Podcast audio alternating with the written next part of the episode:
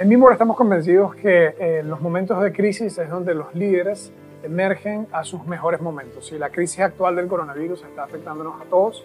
Comenzó como una crisis de salud y ahora se ha convertido en una crisis de salud y una crisis de economía. Entonces, ¿cómo poder enfrentar esta crisis bien en cuanto a la vida, ¿verdad? Para mantenernos saludables y también en cuanto al trabajo, para mantener nuestro sustento y para mantener nuestros negocios, para mantener los empleos y para continuar las actividades que hacemos. Por eso queremos compartir una serie de mensajes cortos que le puedan ayudar a ustedes a compartirlos con su personal, con la gente que está trabajando desde la casa, con la gente que está haciendo todas las cosas y poder así eh, continuar creando un ambiente, una cultura laboral que sea la más positiva y la más productiva. Así que estén muy atentos para un grupo de mensajes cortos que le vamos a estar enviando.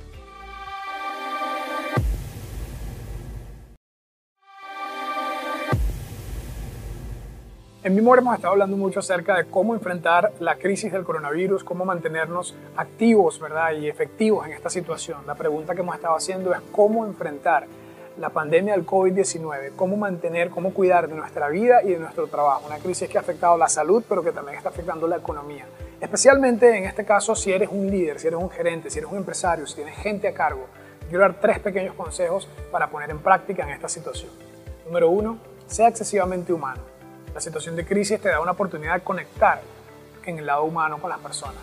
Decir cosas como, por ejemplo, estamos en esto juntos, vamos a salir adelante, ¿cómo te puedo ayudar? ¿Cómo te está afectando esta situación más allá del trabajo, en tu familia?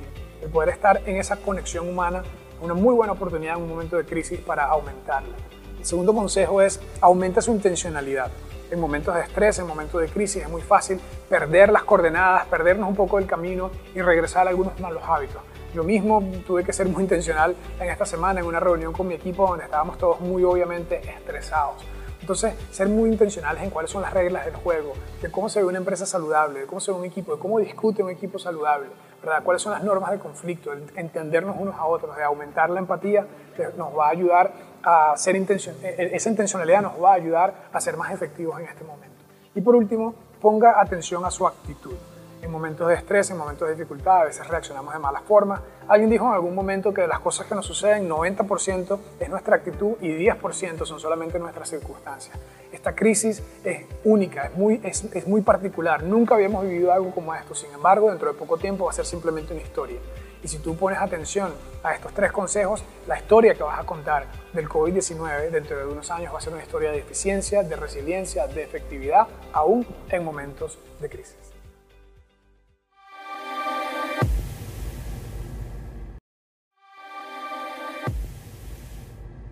Mucha gente nos ha estado preguntando en estos días, tanto en BeMore como incluso en mi labor terapéutica, cuál es la diferencia entre temor y ansiedad, qué relación tienen e incluso si es malo experimentar estas cosas. Entonces, lo primero que les quiero decir es, jamás no es malo, es natural. El temor, así como la alegría, el enojo y cualquier emoción es algo natural. De hecho, es un mito pensar que podemos controlar nuestras emociones. Yo no puedo evitar enojarme, no puedo evitar estar triste y no puedo evitar tener temor. Entonces hay emociones que pues son menos agradables, pero todas son naturales y todas son importantes y tienen incluso una, un sentido de ser. El temor y la ansiedad nos ayudan a, a resolver, a buscar soluciones, a tener cuidado para evitar peligros, evitar cosas malas. Entonces, no es algo malo per se eh, experimentar temor o ansiedad, sino el paralizarnos ante el temor, ese es el problema. Entonces, en primer lugar, está bien, se vale tener temor. Y la relación entre ambas es que se siente como una incertidumbre, algo adentro que no nos deja estar tranquilos porque hay algo que nos, que nos atemoriza o que nos preocupa. La diferencia principal es que en el temor yo siempre sé qué es lo que me da miedo. Llámese, me da miedo las alturas, me da miedo los perros, me da miedo experimentar esto o lo otro. Y la ansiedad no siempre es tan claro. A veces Simplemente tengo algún malestar estomacal o dificultad para dormir y no sé por qué es que siento esta especie de temor. Entonces, lo importante en la ansiedad es llegar a descubrir qué es lo que me está provocando esta incertidumbre para poder trabajar en ello y a la vez trabajar en la ansiedad misma. Así que en una época de coronavirus, de pandemia en Costa Rica a nivel mundial, es normal y es válido tener temor y tener ansiedad y en BeMore lo que queremos es ayudarles a poder manejarla de manera saludable y así gestionar el resto de las emociones con precisamente inteligencia emocional.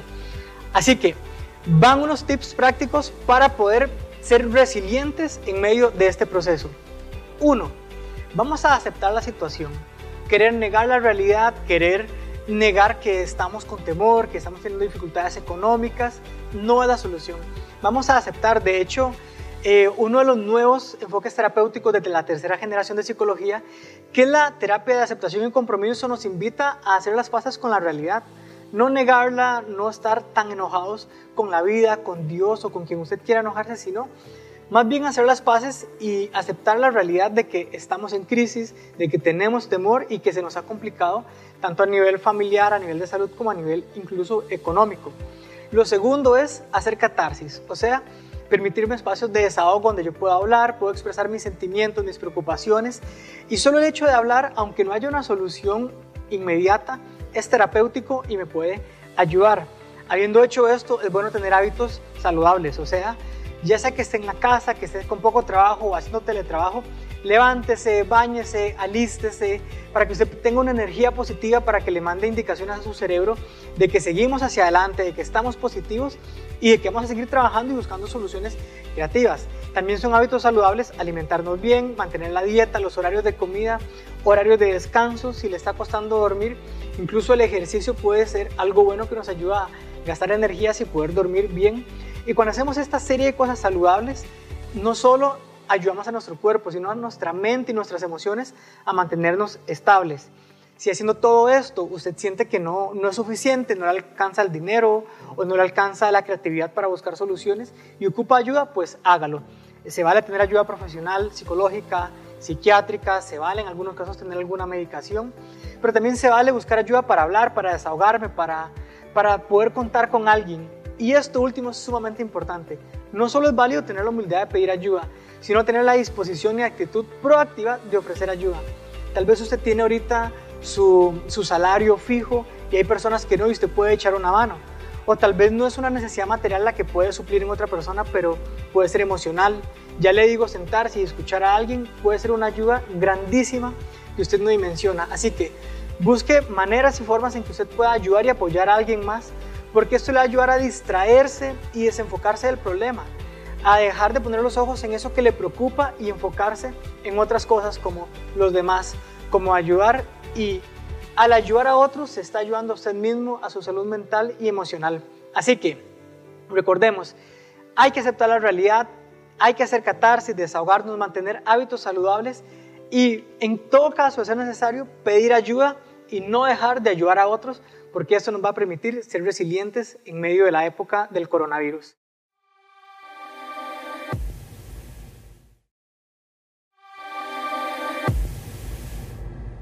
Uno de los mensajes más importantes que hemos estado hablando con nuestros clientes y con nuestros amigos es decirles que este es momento de ejercitar los músculos de la resiliencia, que los momentos de crisis definen a los líderes, es los momentos donde tenemos no solamente una crisis, sino una oportunidad, una oportunidad de dirigir, una oportunidad de dirigir con liderazgo positivo, una oportunidad de dirigir sin sucumbir ante el miedo, sin entrar en pánico, en vista de la situación que estamos enfrentando. Entonces, por los próximos minutos les he preparado un pequeño contenido para compartirlo con sus eh, empleados, con, su con sus equipos, con sus líderes, con sus gerentes, para que en medio de toda la situación en la que estamos, poder tener un tiempo de calma, un tiempo de respirar y pensar cómo vamos a enfrentar la situación de emergencia que todos estamos viviendo. Y la pregunta que estamos haciendo es cómo cuidar de nuestra vida y de nuestro trabajo frente a la pandemia del COVID-19 cómo cuidar de nuestra vida, ¿verdad? mantenernos saludables y al mismo tiempo cómo cuidar nuestro trabajo que provee nuestro sustento, que, provee empleo, que provee eh, fuente de economía.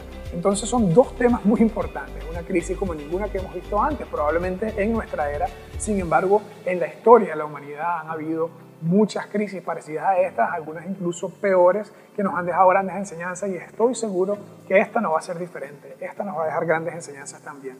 Lo primero que estamos proponiendo es actuar con calma. La calma nos va a ayudar a tener la perspectiva correcta. Eso es lo que tengo aquí en, mis notas. La calma trae la perspectiva correcta. Si vamos a vivir enfocados en el miedo o si vamos a vivir enfocados en lo que podemos controlar y en las acciones que podemos tomar. Eso es lo primero.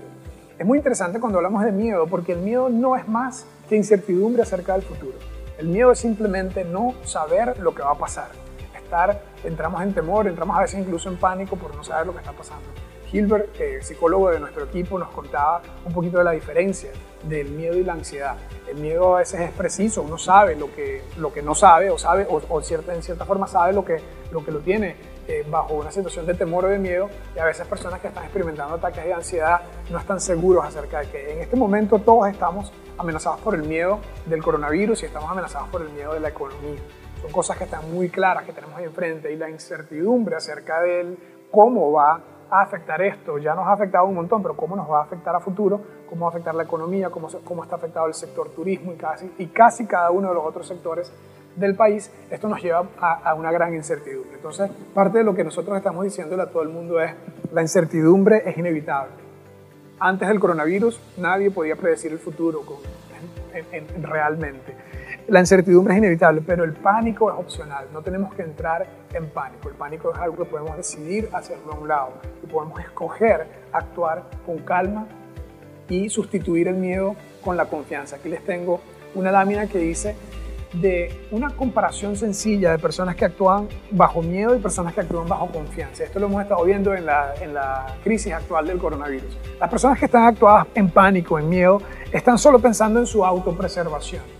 Están pensando solamente en ello. Eso les lleva a un pensamiento de mezquindad los hace mezquinos, están pensando en escasez, por eso es que hemos visto videos de personas que están peleándose con otras por papel higiénico, o personas que están peleándose con otras por la última botella de alcohol en gel que había en el supermercado, porque son personas que están pensando en escasez, porque están dejando que el miedo les lleve. Y obviamente hay escasez y obviamente hay razones para tener miedo, pero eso es parte de eso.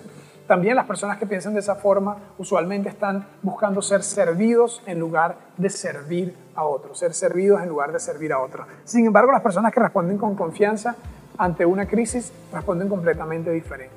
De, completamente diferente. De la confianza sacan un sentido de propósito. Esta idea de que algo vamos a aprender de esto y por, una, por alguna razón esto ha pasado y no entendemos, especialmente si estás directamente afectado por la situación, si tienes un familiar enfermo, ojalá que no sea así, o si has perdido ya tu trabajo, o si te redujeron la jornada laboral por alguna razón para tratar de mantener la situación en cierta estabilidad que está pasando a todo nuestro alrededor, probablemente te cueste más ver algún propósito positivo en eso. Sin embargo, el pasado nos indica, la historia nos indica que las cosas que nos hacen más fuertes son los retos, las cosas que nos hacen mejor son las dificultades y que la, y que la resiliencia se puede ejercitar y entrar en práctica en momentos como estos y ayudar a terminar mejor. Las personas que tienen ese sentido de confianza no solamente ven la vida con propósito, sino que también actúan con generosidad. ¿Ok? Entienden que, no, que si, si, no conseguiste esta botella de alcohol en gel aquí, puedes irla a buscar en otro lado, que probablemente puedes compartir y ayudar incluso a otras personas ven el mundo con una mentalidad de abundancia. Es suficiente para todos. No voy a ser mezquino, no voy a almacenar, voy a compartir con otras personas. Y también ven el mundo con un sentido de entrega y de servicio. Muchos de los mejores empresarios se están preguntando cómo podemos servir a nuestros clientes en este momento. ¿Cómo podemos aumentar la cercanía y la conexión y el cuidado con los clientes en un momento tan difícil como este? Porque la gente que tiene un sentido de confianza siempre, está siempre va a buscar ver algo positivo en cualquier situación y está pensando en cómo servir, en cómo ser útil a sus clientes, aunque eso implique reinventarse.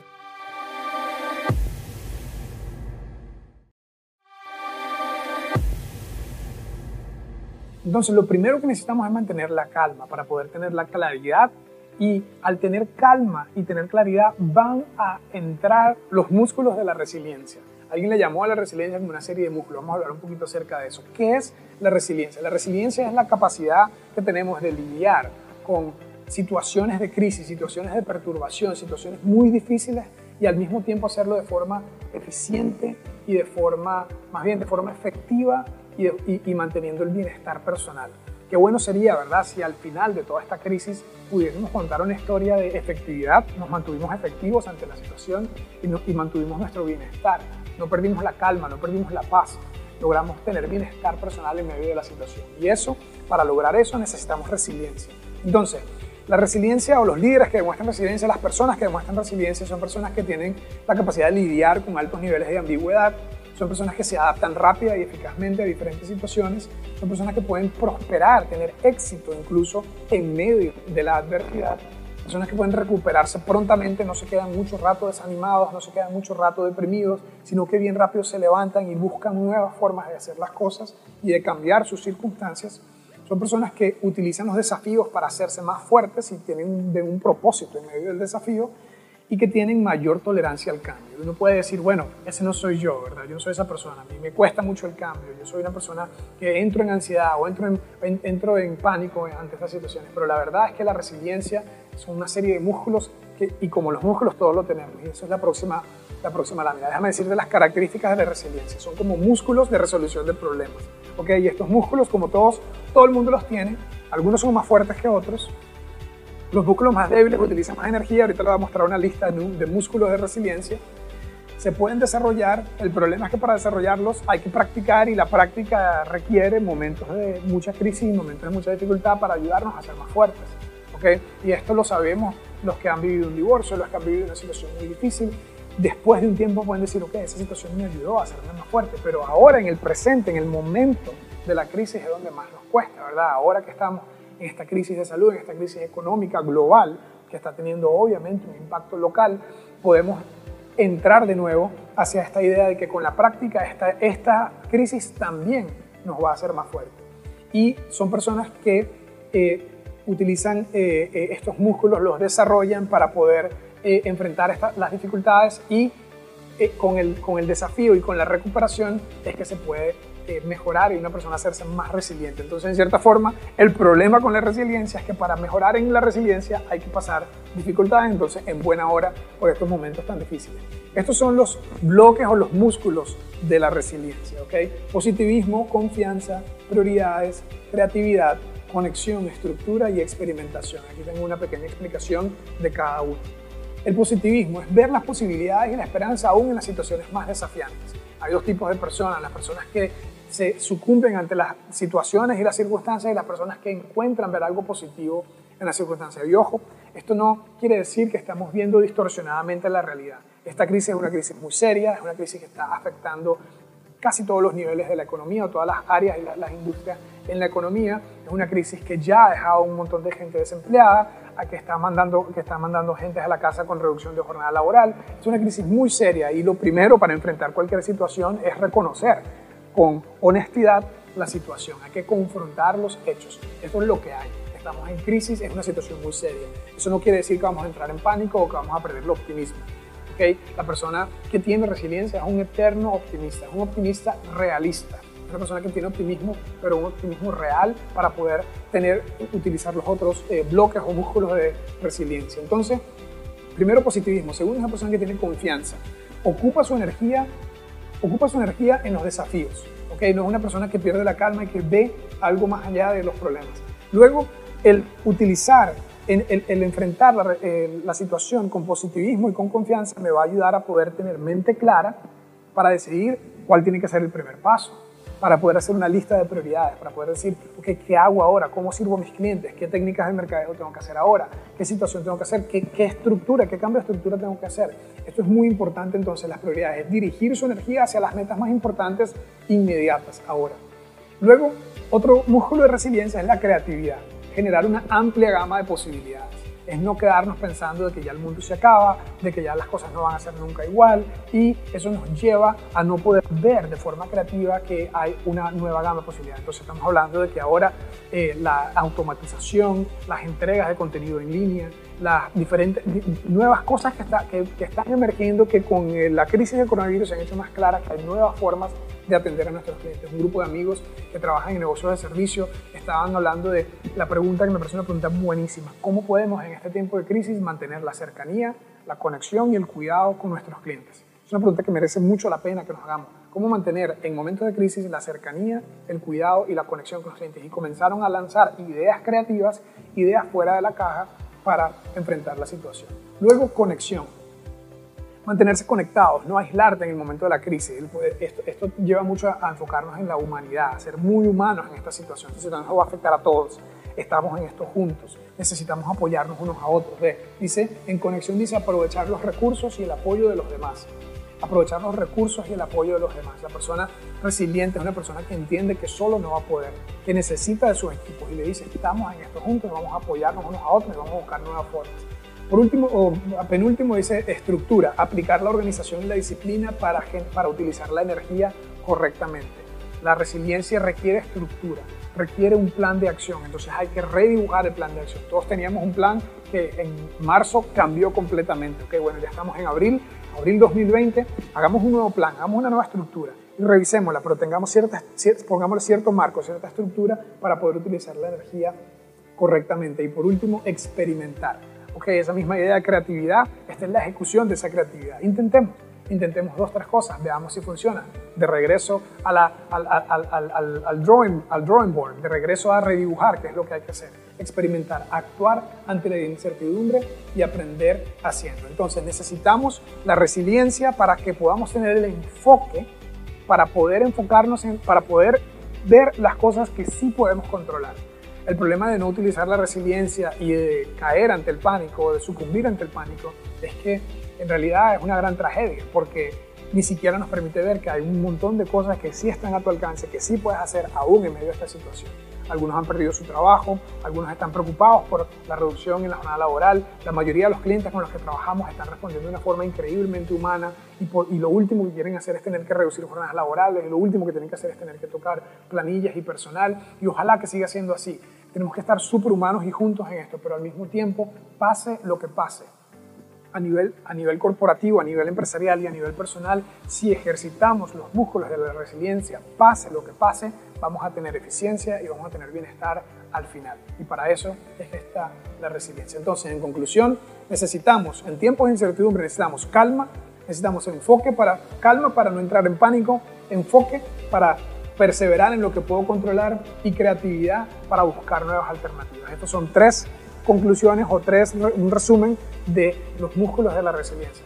Regresen a, esta, regresen a esta presentación, escriban algunas ideas que pueden hacer para ejercitar mejor los músculos de la resiliencia porque todos lo tenemos y vamos a salir adelante juntos de forma positiva con toda esta situación. Muchas gracias.